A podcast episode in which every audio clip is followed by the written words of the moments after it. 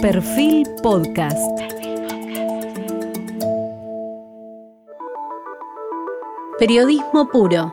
Jorge Fontevecchia en entrevista con el artista plástico Luis Felipe Noé. Bienvenidos. Hoy estamos con el artista plástico, escritor, periodista y gran profesor Luis Felipe Yuyo Noé, quien a sus 89 años es dueño de una lucidez y de una pulsión creativa cada vez más afilada, y cierra un año con una muestra en la Galería Rubens y se prepara para un año que está lleno de celebraciones, muestras y publicaciones festejando su 90 aniversario. Nació en Buenos Aires en 1933 e intentando seguir los pasos de su padre, comenzó a estudiar Derecho. Mientras tanto comenzó a trabajar como periodista en el diario El Mundo. Se dio cuenta que nadie escribía sobre arte y comenzó a hacer una crítica de arte a los 23 años. Su padre lo llevó al mundo cultural, de su madre heredó la libertad interior. Asistió al taller de pintura de Horacio Butler y continuó su formación de manera autodidacta. En su paso por la facultad se enamora de Nora Murphy, dos años mayor que él, y se casaron en el año 1957. Y tuvieron dos hijos, Paula, que es artista plástica, y Gaspar, que es cineasta. En 1959 a los 26 años, realizó su primera exposición individual en la Galería Whitcomb y la inauguración coincidió allí y conoció a Alberto Greco, a Rómulo Mació y a Jorge de la Vega. En 1960 su padre estaba liquidando la fábrica de sombreros que había fundado su abuelo y le ofreció usarla como taller para pintar, aprovechando el espacio disponible. Allí se instalaron, junto a Greco y Mació, y ocasionalmente Jorge de la Vega pintó allí obras de gran tamaño. Junto a ellos y otros artistas como el fotógrafo Samer Maikarus y la artista Carolina Mushnik integraron el movimiento Otra Figuración. En 1965 ganó una beca Guggenheim y viajó a Nueva York con su familia. En 1968 regresó a Buenos Aires, dejó de pintar por un periodo de nueve años. Se dedicó a dar clases y a escribir un libro que publicó muchísimos años más tarde, muchísimos años más tarde, en el año 2020, que es El arte entre la tecnología y la rebelión en torno al 68. Luego del golpe de Estado, en 1976, se exilió en París, hasta regresar la democracia cuando volvió en 1987 para instalarse definitivamente en Buenos Aires. En el año 2009 presentó, representó a la Argentina en la Bienal de Venecia y en el 2017 en el Museo Nacional de Bellas Artes se le dedicó una retrospectiva, no es mirada prospectiva. A principios de noviembre inauguró una muestra, Vida es una palabra abstracta, que va a ser una de las preguntas que le vamos a hacer sobre la vida, si es una palabra abstracta, compuesta por 12 obras que realizó en el plazo de tres meses, mientras además escribe su próximo libro, que se publicará el año próximo como parte, decíamos, de la celebración de su 90 aniversario. Quería comenzar preguntándole, Yuyo, muchas gracias por estar acá. El grupo que usted formaba con Mació, de la Vega y Deira, otra figuración que proponía terminar con la separación entre la figuración y la abstracción, generó mucha controversia en aquella época. ¿Fue una búsqueda, ese quiebre, esa ruptura dentro del mundo del arte? No, lo que pasa es que no veíamos eh, no veíamos eh, una separación realmente, porque el lenguaje de la pintura es el lenguaje de la pintura. Eh, si uno analiza bien, por ejemplo, las obras de Rembrandt, aparte de la parte esencialmente figurativa de Rembrandt, el claroscuro, el clima, todo ese clima que rodea la figura es abstracto.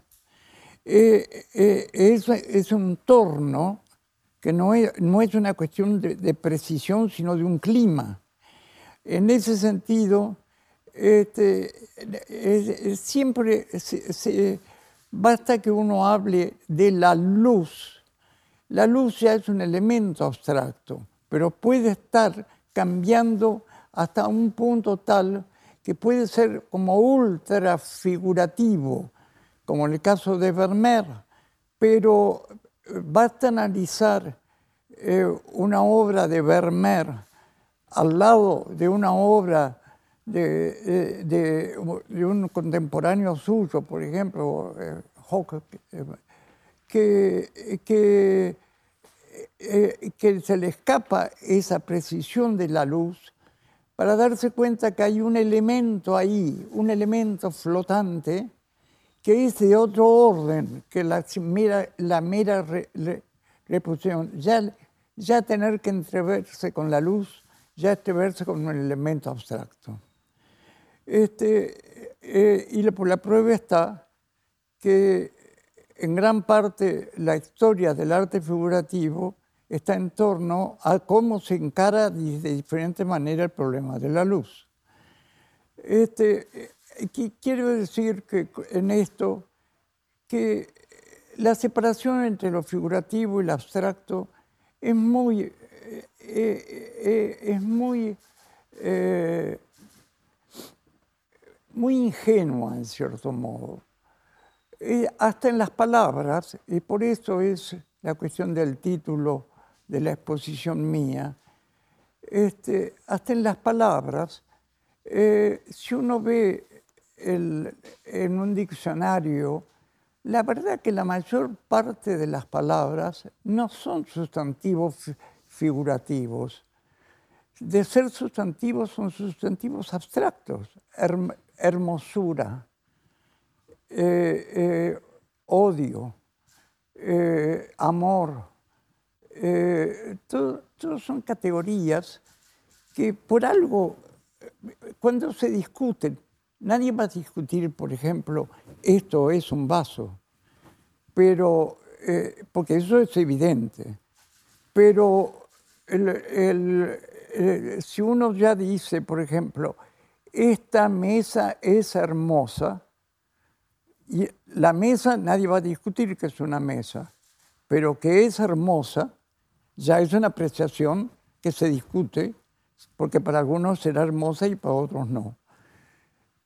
Eh, lo que quiero decir con esto, que, que la, cuando si yo digo la vida, eh, la, vida es una palabra abstracta, es que una cosa es la vida de algo concreto y otra cosa es decir el sentimiento vital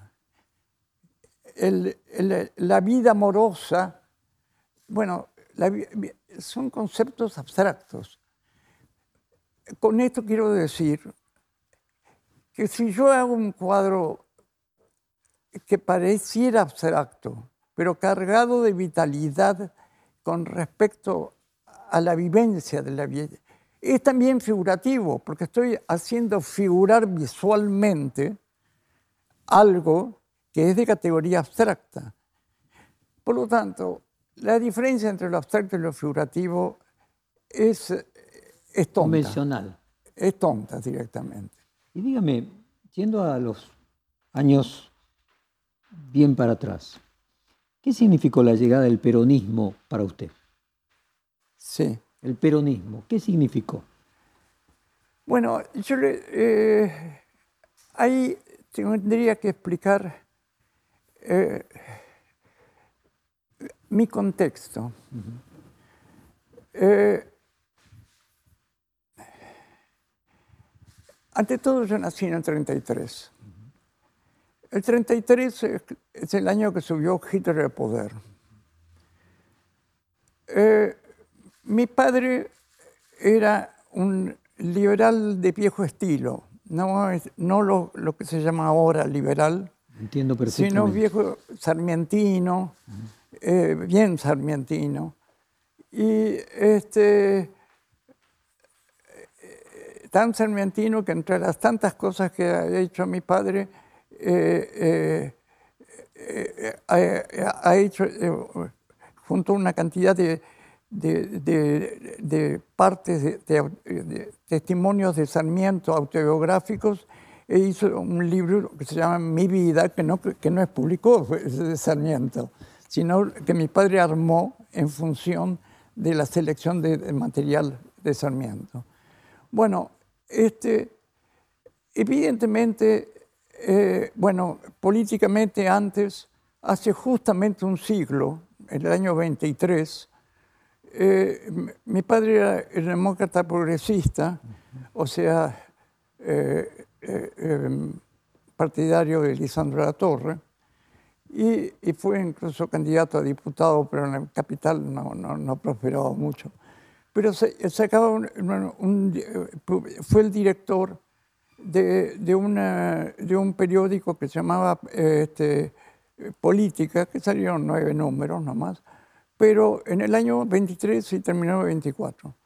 Eh, y eh, este, razón por la cual yo tengo un, manuscrito de Lisandro de la Torre, un artículo, y, era, era, formidable en, ese momento los, los tipógrafos porque eh, se le, mandaban todo escrito a mano y en lápiz y tenían que interpretarlo todo. Los linotipistas. Este, Mi papá era linotipista. y, había que saber. Eh, Eran los más cultos de la profesión porque tenían que saber escribir sin cometer errores, además de escribir rápido. Sí. Bueno, la cuestión es que tengo ese texto y, eh, bueno, quiero decir que mi, padre naturalmente eh, fue totalmente, eh, es decir, yo ya tenía seis años cuando la, guerra,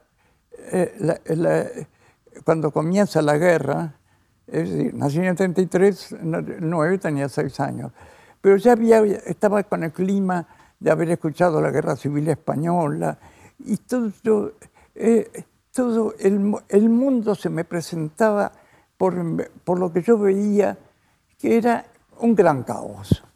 Un, un gran, la palabra no la utilizaba, pero era, era algo que era de temer. El mundo es de temer. Este, y eh, eh, bueno, desde los seis años hasta que termina la guerra en el 45, este, son, eh, son otros seis años, y, tenía ya 12 y demás, y había pasado por un colegio francés, y, bueno, y todo eso, todo eso es mi contexto de infancia. Naturalmente mi padre, como la mayor parte de la, gente, eh, cuando yo nací mi padre ya había publicado eh, dos antologías de la poesía argentina, eh, la primera edición y la segunda edición, y que es, muy, muy, que es una antología muy considerada en ese momento. Y, es decir, ya mi padre tenía 40 años cuando yo nací. Y el, clima que tenía era, de esa época era realmente eh, eh, eh, antinazi y entonces no comprendieron bien el, proceso del peronismo, para nada, para nada. Este, y entonces, ¿cuál era mi impresión de niño que podía tener? Es el eco de eso, el eco que un niño es el eco de su padre. Este, sobre todo que yo lo admiraba mucho a mi padre y lo quería profundamente. Y, y, yo me acuerdo, eh, desde la ventana de mi padre vi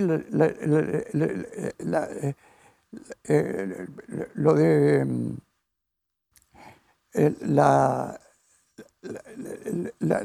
la famosa el famoso día de la, de la marcha, ¿no?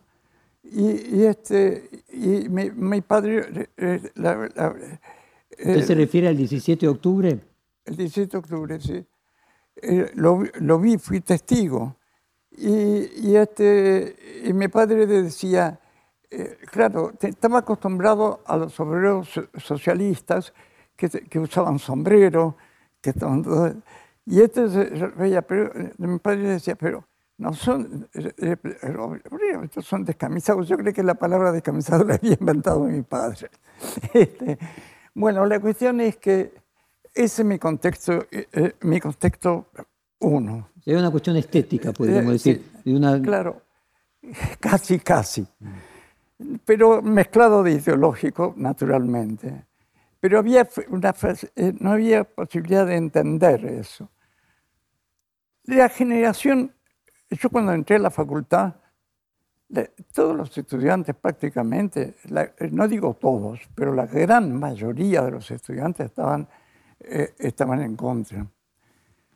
Y eh, por eso, vez pasada salió en perfil eh, una nota que se llamaba Del, gorilismo al, sesentismo. Muy, muy, bien, muy bien estudiada la nota y, yo estoy totalmente incluido en eso, aunque no me, lo, no, me menciona, pero yo, yo, sé que estoy incluido en eso. Este, y eh, claro, hay precisión de datos que son interesantes. En el año 57 yo me caso y voy a vivir al hogar obrero, justamente ¿por por influencia de México Yoldi. Pero... O sea, fue vecino de Alicia Moró de Justo. Eh, sí. Fue vecino de Alicia Moró de Justo, ahí en el hogar obrero, en Rivadavia y José sí, María claro, Sí. Entonces, este, ahí también vivía Piri Lugones, nieta de Lugones, y era, eh, que nosotros la conocíamos bien, la madre de ella era muy amiga de mi madre, y entonces este, enseguida nos conectamos y con, y con Peralta, que era su, su marido entonces. Este, y em, ellos recibían siempre a gente que eran como entre 7 y 15 años mayor que yo pero eh, siempre estaban recibiendo todas las noches y prácticamente todas las noches yo íbamos, Nora, mi mujer y yo, íbamos ahí. Y el, la figura eh, central era Rodolfo Gors. Este, y Rodolfo Gors en ese momento, año 57, bueno, da la casualidad y, que en, esa nota, en esa nota hablan de, de eso, que en esa época él ya había, bueno, eh, eh, la Libertadora fue en el 55 y estoy hablando del 57, dos años después. Ya, ya, eh, ya todos nosotros decíamos, esto es peor que peronismo. esto que se viene, que cuando está, es decir, todo lo que estaba sucediendo ya, ya, ya, ya había algo que, que ya, ya habíamos roto con... con, si criticábamos al peronismo, esto era, era peor todavía. Y eso es la sensación que tuvimos y yo me acuerdo, este, el, el, eh, en ese artículo que, que salió en, en perfil, hacen alusión a una carta que yo justamente había, había leído antes de eso porque salió publicado en un libro de la correspondencia de él con, con un norteamericano que era especialista como él en, en, novelas policiales. Y él le pregunta algo sobre el peronismo y él ahí le contesta su visión del 57. Y su visión del 57 es notable porque cuando tiene que decir era un demagogo, dice, dice era un demagogo. Pero este, cuando, dice, eh, cuando, cuando es crítico, es crítico, pero cuando tiene que el, elogiar, la, eh, elogiar en ciertos aspectos y en otros aspectos es muy categórico.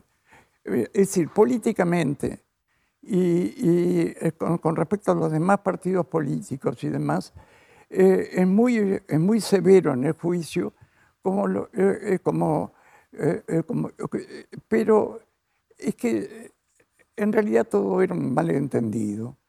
Y, este, y, bueno, y, y, en respecto a lo cultural, bueno, niega absolutamente como, es decir, explica por qué la mayor parte de la, de, de la gente de la cultura, la mayor parte, no todos, pero la mayor parte estaban en contra.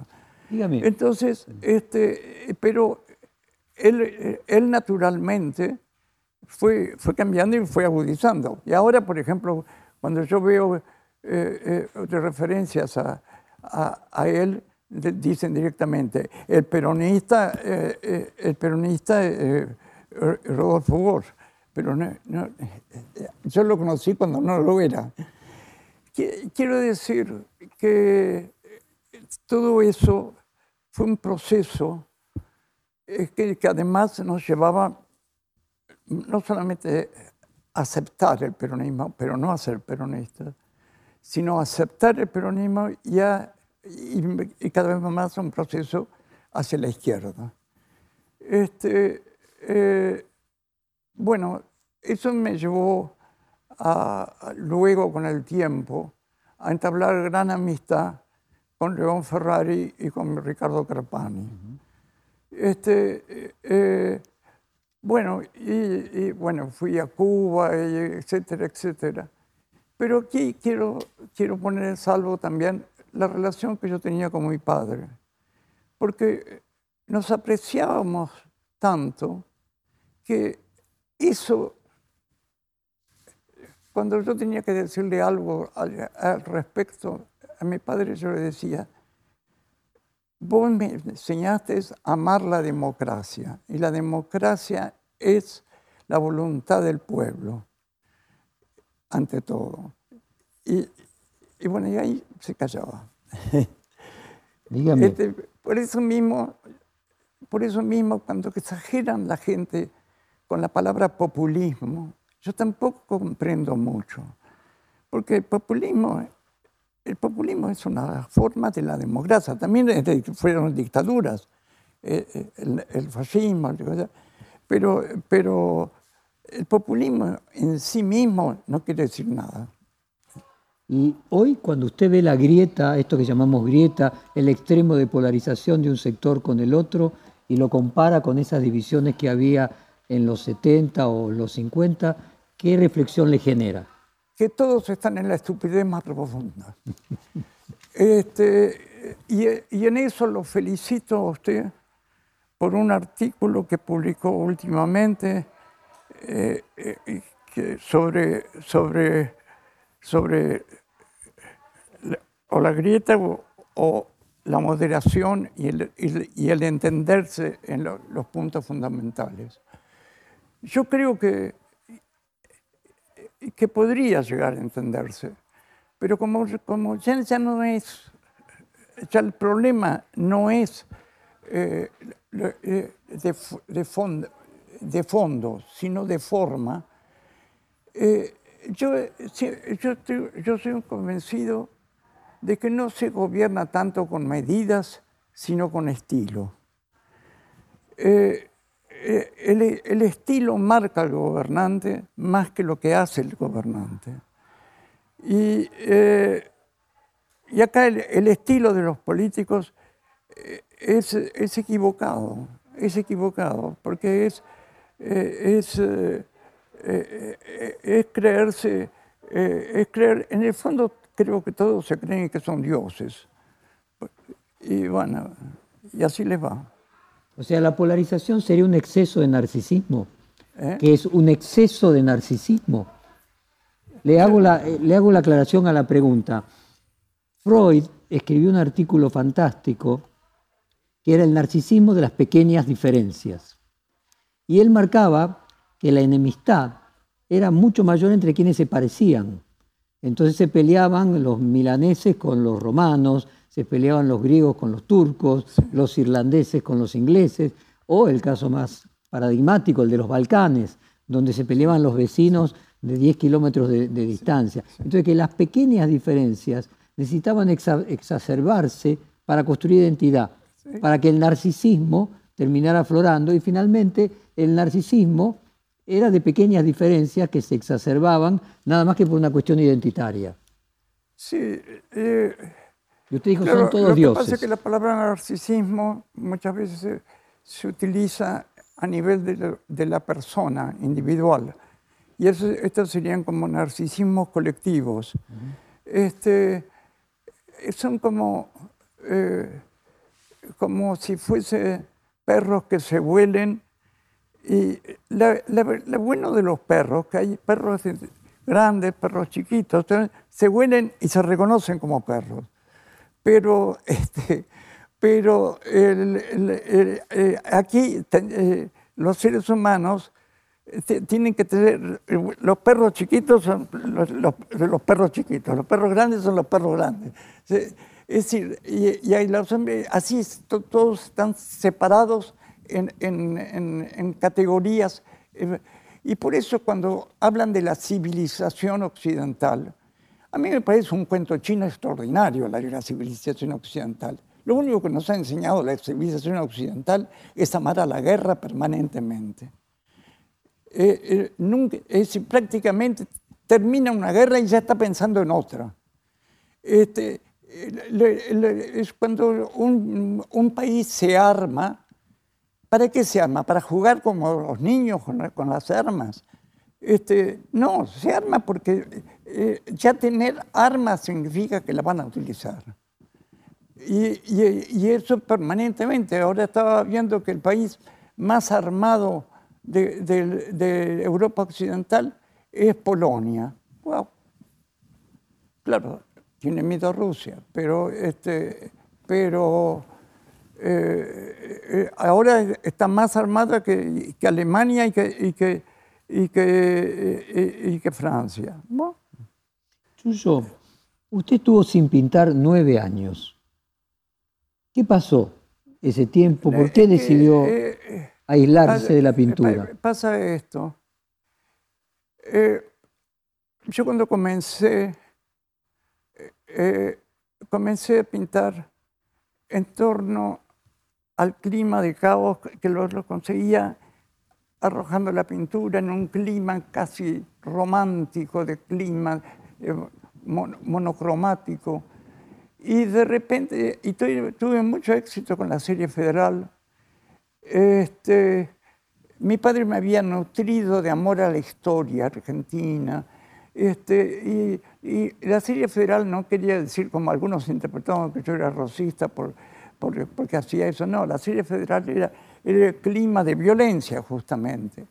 Este, y eh, como característica del, del, argentino. Ahora, me, eh, yo después, conversando con con mi gran amigo de La Vega, yo decía, me parece que estoy equivocado, porque eh, yo creo que soy así de, vanguardia, que estoy, y, tengo éxito que parece que, que vendiera caramelos. Eh, este, no puede ser.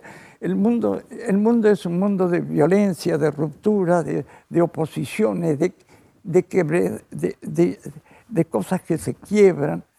Y entonces empecé a hablar de visión quebrada, de cuadro dividido, y, empecé a irme a las instalaciones, siempre que tengo una gran nostalgia por, por, el desarrollo de obras que superan el hecho del mero cuadro, sino de, lo envolvente. Pero lo, lo ensayé, lo hice, pero, y lo hice en parte en Estados Unidos, pero eh, era tan difícil luego transportar, volver, era, era complicadísimo, eran verdaderas mudanzas. Eh, cuatro obras eran, eran como, eh, como 60 cuadros. Entonces, yo allí en un momento resolví tirarlas. Dije que le había tirado al, Hudson, cosa que no es cierto. La tiré porque vivía al lado del Hudson, pero la tiré, eh, pero la tiré en el tacho de, tacho de, abajo, pero, pero eh, me, gustaba, me gustaba decir frases de golpe. Bueno, la cuestión es que, eh, que, que ahí se arma un espacio. Dejo el plano, pero al mismo tiempo era un tiempo que era como abarcar el mundo en torno en este momento que se estaban cambiando y todo el proceso, el proceso de los años 70, el, el, el gran, el, gran pelote que se, se estaba armando eh, y además la visión que podía yo tener desde Estados Unidos y la visión cuando llego a la Argentina. Y eh, eso explica que un libro que escribí eh, después del primero que escribí, que es la antiestética, después escribí El arte entre la tecnología y la rebelión, este, pero no lo publiqué inmediatamente, lo acabo de publicar hace poco porque alguna gente me, me dijo que todavía podría tener interés, bueno, lo publiqué. Pero, este, pero no lo había publicado en ese momento porque, porque eh, eh, era el momento que estaban todos los gobiernos militares sucediéndose acá y, no estaba, y no estaba para, para hablar de rebelión.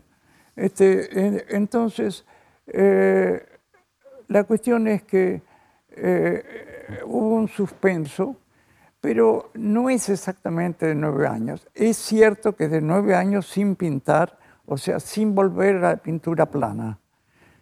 Pero eh, hubo un puente que, que, hay desde el año 70, 71 hasta el año 75, que vuelvo a pintar, que es eh, de puro dibujo, que comienza con una terapia, eh, eh, y entonces mientras, mientras hablaba, dibujaba, porque no hacía diván, sino que estaba sentado y hablaba y, hablaba y dibujaba. Y ahí en, ese en esos dibujos apareció todo un mundo que luego me llevó otra vez a, a dibujar y a pintar después, años después. Ahora, si yo no entiendo mal, después de no pintar, eh, usted marcó su regreso con una exposición que llamaba Sin Nombre. Sí, es esto, es esto. Esto en realidad era... Porque casualmente el psicoanálisis es nombrar. esto no tiene nombre. Es que, ¿qué pasó? Entre las cosas que hice, el tiempo que no pinté, eh, Estuve, estuve en, la, en la facultad de, de,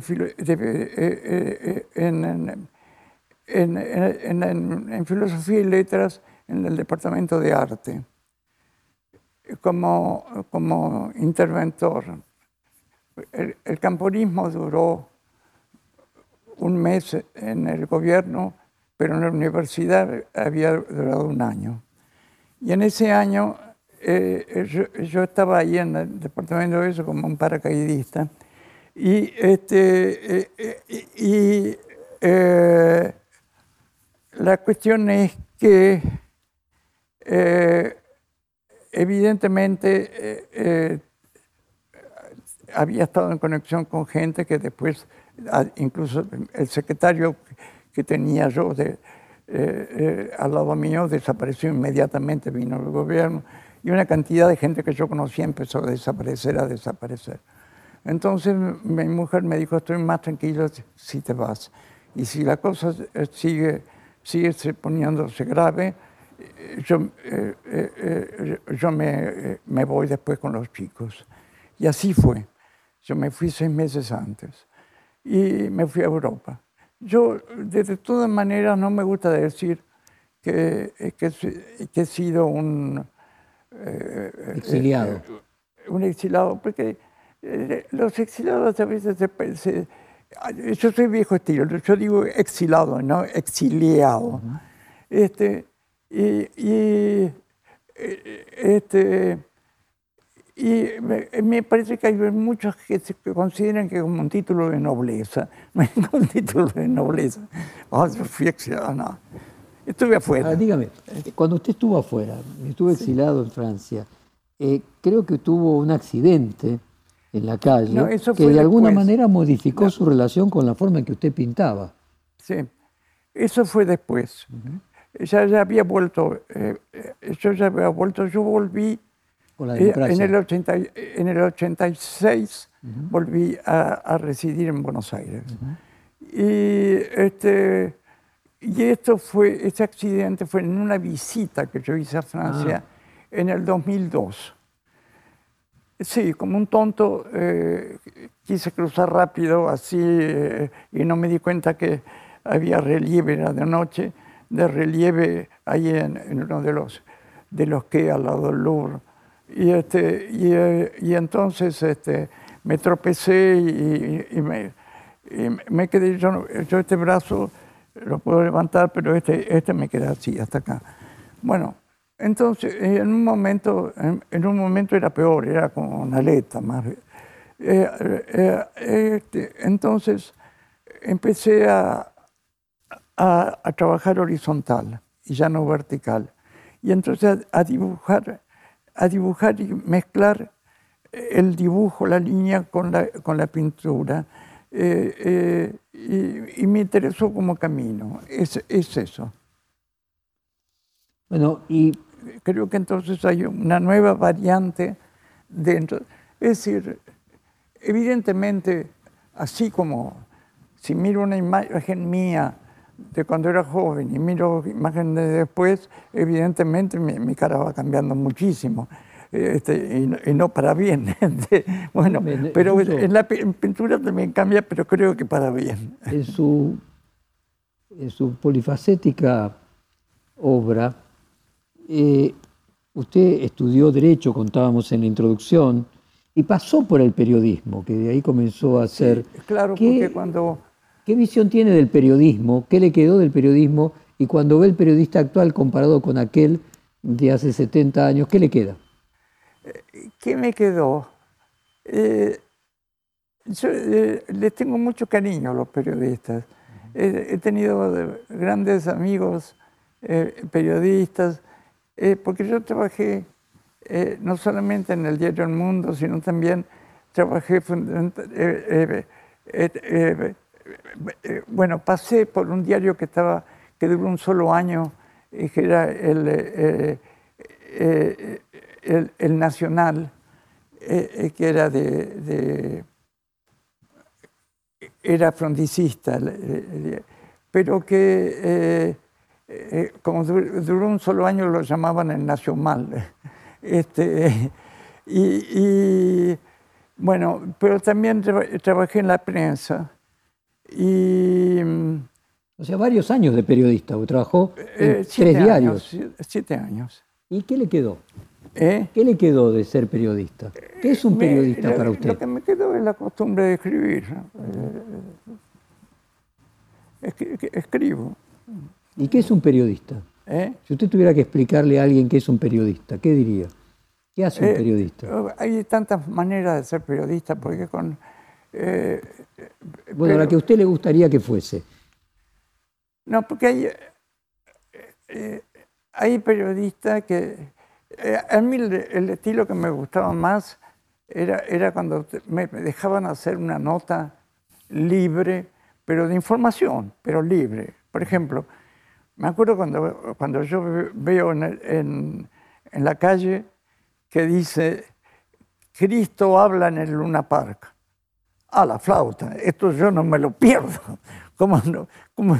Yo quiero esa nota habla. Voy al diario, y era la prensa en ese momento, y me dicen, vos estás loco, ¿qué, qué le da importancia a, eso? Yo, quiero, yo quiero hacerlo. Estaba absolutamente lleno, lleno, lleno. Y bueno, la nota, la nota era tan, tan graciosa. Todo, todo lo que sucedía era, es una nota cómica, pero cómica de por sí. Este, bueno, ese tipo de cosas, de, la- de ir a un acto, por ejemplo, po- político, Envidia la vida de los periodistas, envidia la vida de los periodistas que pueden meterse en todos lados, aprender de todo. Es una profesión que aquel que le guste el conocimiento es la profesión ideal. Sí, sí, porque eh, sí tiene. eh, eh, es, sí hay- es de uno puede. Es de todo, porque uno puede escribir de tantas cosas diferentes. que- Suyo, cuénteme, usted Eh, eh, comenzó hablándome de caos cuando yo le pregunté su relación con el peronismo, usted me explicaba el mundo que usted veía cuando era chico y Sí. de la emergencia del nazismo. Eh, que el mundo era un caos. Al mismo tiempo, el caos atraviesa toda su obra. ¿Cuál es su relación con el caos y si tiene algo que ver con aquella eh, infancia? es muy profunda porque ha sido tema de mi pensamiento permanentemente. Como todos los temas, todas las cosas, cuando uno dice yo, yo sigo pensando este tema, no quiere decir que repita siempre lo mismo. Uno naturalmente lo, lo va, va, cambiando, como, todo, como, como, el, como, todas las cosas van cambiando un poco, pero dentro de lo esencial es lo mismo, es dentro de lo esencial, pero no quiere decir que todas las afirmaciones que yo escribí, por ejemplo, en la antiestética respecto al caos, que ya, ya hablaba ahí de asumir al caos y del caos como estructura, aunque parezca una paradoja que tenga estructura, pero es como una estructura de sí mismo frente al caos, que es otra cosa.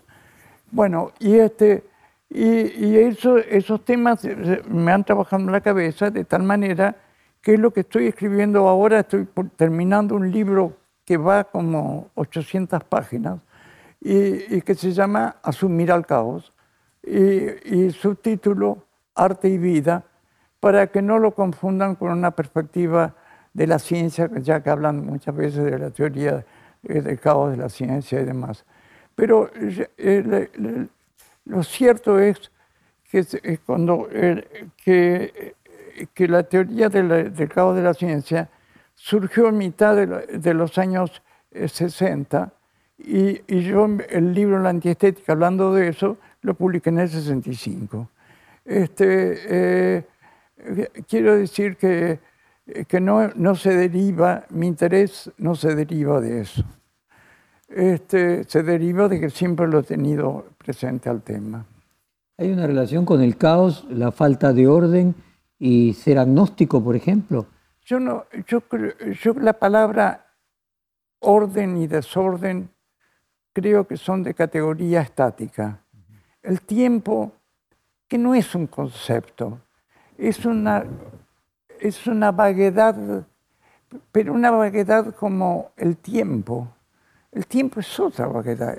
la prueba está que hasta científicamente no ha podido ser definido bien qué es el tiempo. Y el, el tiempo es el escenario, en cierto modo, del caos. Es todo eso que...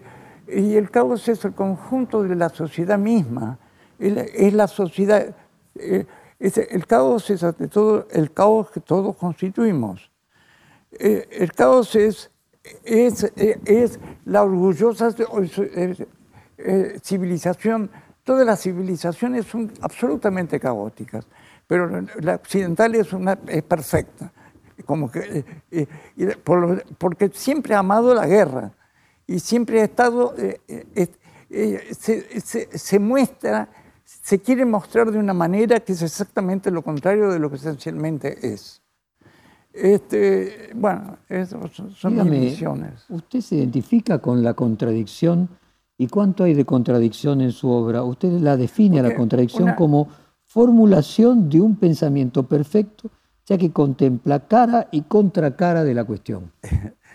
Bueno, eso, a mí me gusta mucho el sentido del humor, pero eso, eso más que una definición e, es una morada pero eh, creo que, eh, pero sí creo, hago una diferencia entre contradicción y eh, oximorón, por ejemplo, o, es decir, el oximorón es algo que yo entiendo, porque es como un plano cuando se hace, eh, se hace convexo, cóncavo, convexo. Ante todo es un plano que se hace cóncavo y convexo. Eh, eh, si, lo, si, lo, ve del lado, de un lado es una cosa, si lo ve del otro lado, tenerlos juntos es, es, difícil, pero en realidad es, esto es cóncavo y convexo. Y, eso es un oxímoron, ser cóncavo y convexo al mismo tiempo. Pero en realidad lo, cóncavo y lo convexo eh, es un oxímoron real. Real. Eh, es un, este, bueno, en ese sentido creo, eh, creo que finalmente No hay una morada. No hay una morada. Finalmente lo que usted está planteando es que probablemente en la contradicción esté el pensamiento perfecto. Sí, claro. en cierto modo, sí. sí. Y eso le hace comprender al otro, le hace comprender lo distinto, lo hace más tolerante como persona. Eh, eh, lo, que, lo que, volviendo al tema, al tema de la política argentina y demás, el problema es que toda la gente o, ve, o ve el lado cóncavo o ve convexo. y, no, y, no, ve que, que están juntos. Yo, la, el mayor aporte que podría hacerle el periodismo a la sociedad sería mostrarle a los que ven cóncavo que también es convexo y a los que ven convexo que también es cóncavo. Eh, eh, en un sentido profundo, sí. Bueno, cuénteme, ¿qué importancia tienen las palabras en sus obras? Que usted incluye palabras, eh, títulos, de alguna forma ordenadoras de muchas de sus, de sus obras. Es que, es como todas las cosas, ¿por qué se separan? El pensamiento, cuando uno piensa, uno piensa en palabras, pero cuando, uno, cuando yo estoy, por, ejemplo, pintando, pienso en palabras silenciosas que no tienen, que no tienen otro abecedario que el, el, color, eh, los colores, pero es una estructura lingüística. Son, cada, son distintos lenguajes, igual como el lenguaje de la música, el lenguaje, el lenguaje de la danza.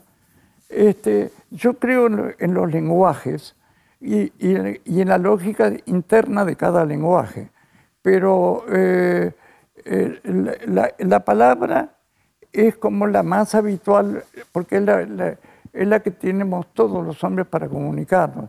Y yo, eh, yo, por ejemplo, cuando pinto, eh, yo comienzo a pintar y, no sé lo que voy a pintar, pero es un clima, un clima que se va, se va desarrollando, me va diciendo algo. Yo estoy hablando con, con, un fantasma de mí mismo, con, con, un otro yo de mí mismo, y está saliendo. Y en la mitad, del, la, mitad de la ceremonia, yo me yo me, me viene me viene entonces un acto de conciencia que viene como una, con palabras, como, como si fuese el título, pero es un título vago, es un título, es un título como de una poesía, es como una flecha nada más vaga que me, que me conduce, pero no muy concreto, hacia el, hacia el objetivo final de la obra. Y entonces ahí me nace el título, y el título nace con el cuadro en cierto modo. Eh, bueno, es eso. Yo le sonrío porque en la tarea del periodista, muchas veces por falta de tiempo, uno tiene que sentarse a escribir sin saber qué va a escribir. Y cuando termina, uno se pregunta que esa idea no lo hubiera tenido si no hubiera tenido que escribir. Es decir, que la propia realización de la obra, la demanda, construye una idea que estaba, que no hubiera salido Sí, y no tuviera perfectamente. Esa, yo lo entiendo, y por eso lo entiendo a usted, salvando la gigantesca distancia de que lo nuestro es puro oficio y lo suyo es arte, pero aparece algo autopoético que se construye a sí mismo. Es que... Eh, usted leyó mucha filosofía. ¿Qué está, lee ahora? ¿Sigue leyendo? Sí, eh, bueno, este libro, este libro que estoy haciendo me ha, obligado a leer y releer y releer y, y leer una cantidad de autores y demás, y hasta aprender a manejarme con la lectura, porque eh, a veces, a veces me, es decir, una cosa es leer un libro con la coherencia del libro en sí mismo, eh, página por página, y otra cosa es leer, leer cuando uno está trabajando sobre un tema y entonces este, tiene que leer en función de lo que, lo que le interesa. Como en la universidad, como cuando uno es alumno. Sí, Y, entonces es como, eh, uno tiene que olfatear con un perro, tiene que olfatear qué es el punto donde uno va. Y a veces, eh, a veces este, es maravilloso el, nivel de intuición que uno puede llegar a desarrollar en, ese tipo de lectura. Usted habla del concepto de red eh, y que puede encontrarse en un cuadro el concepto de red. ¿Podría explicarnos a qué se refiere?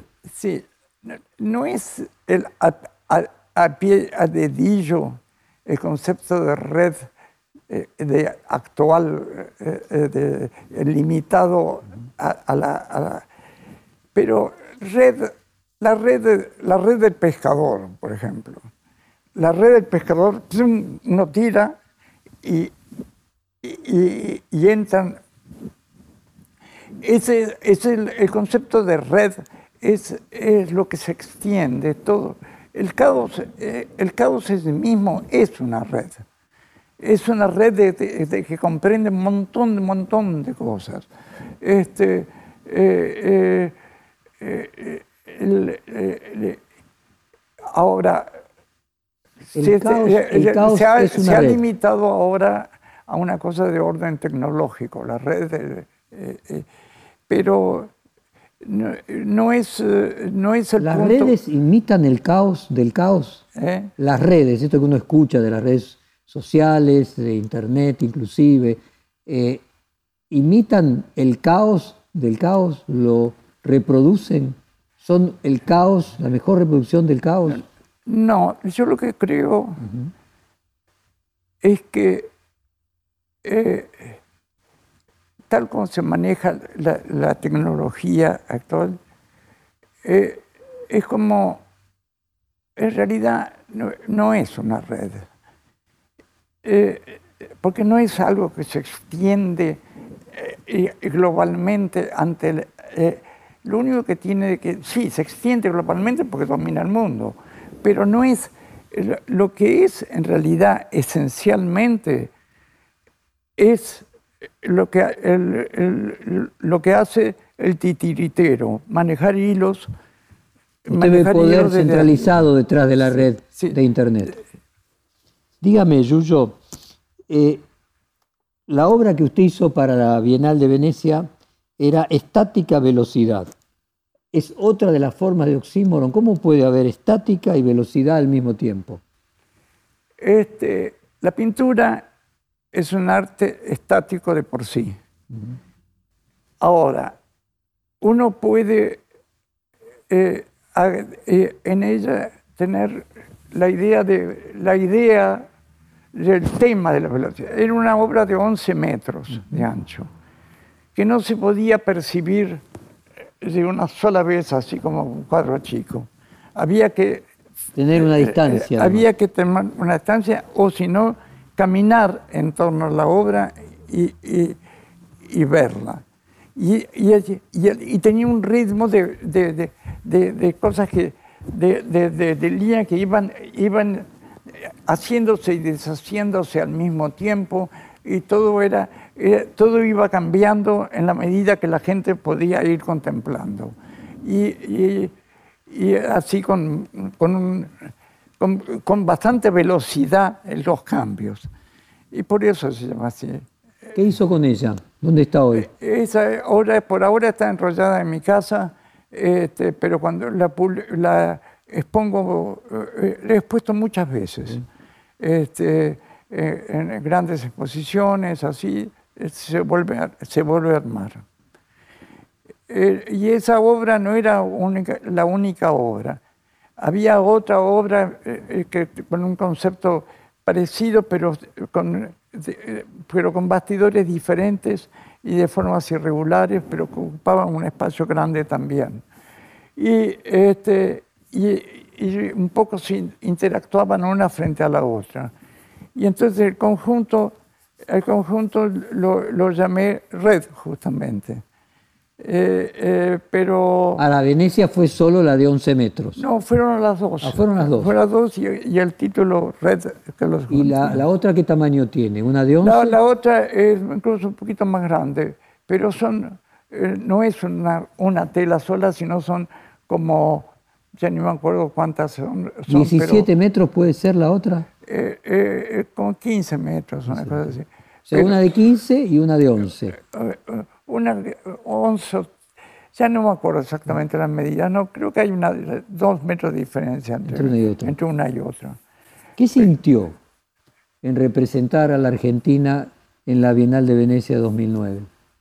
Eh, que, que, me hacían un honor y, que, y, que, y que estaba muy satisfecho y siempre se lo tengo agradecido a Fabián Levenglick, a quien se le ocurrió invitarme. Quería preguntarle sobre el arte y la tecnología. Me acuerdo, eh, usted escribió un libro entre el arte entre la tecnología y la rebelión. Eh, Walter Benjamin hablaba de la obra de arte en la época de la revolución técnica.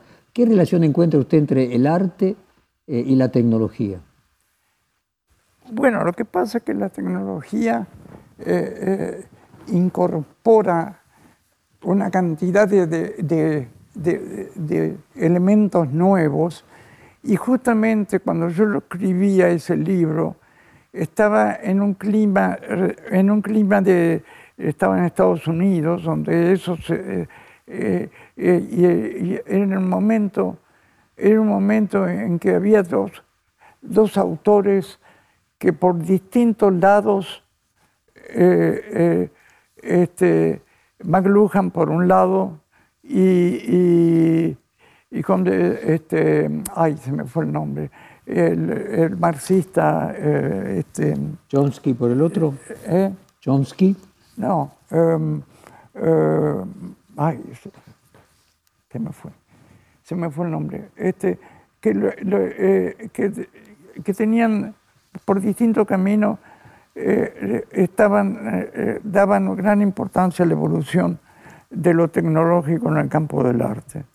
Este, y, era el momento en que Susan Sontag eh, habla eh, también de, eh, del fin del arte, y este, lo cual me, parece un absurdo, pero, pero era, era el, era el momento en el que en, que en Estados Unidos salía el minimal art y demás.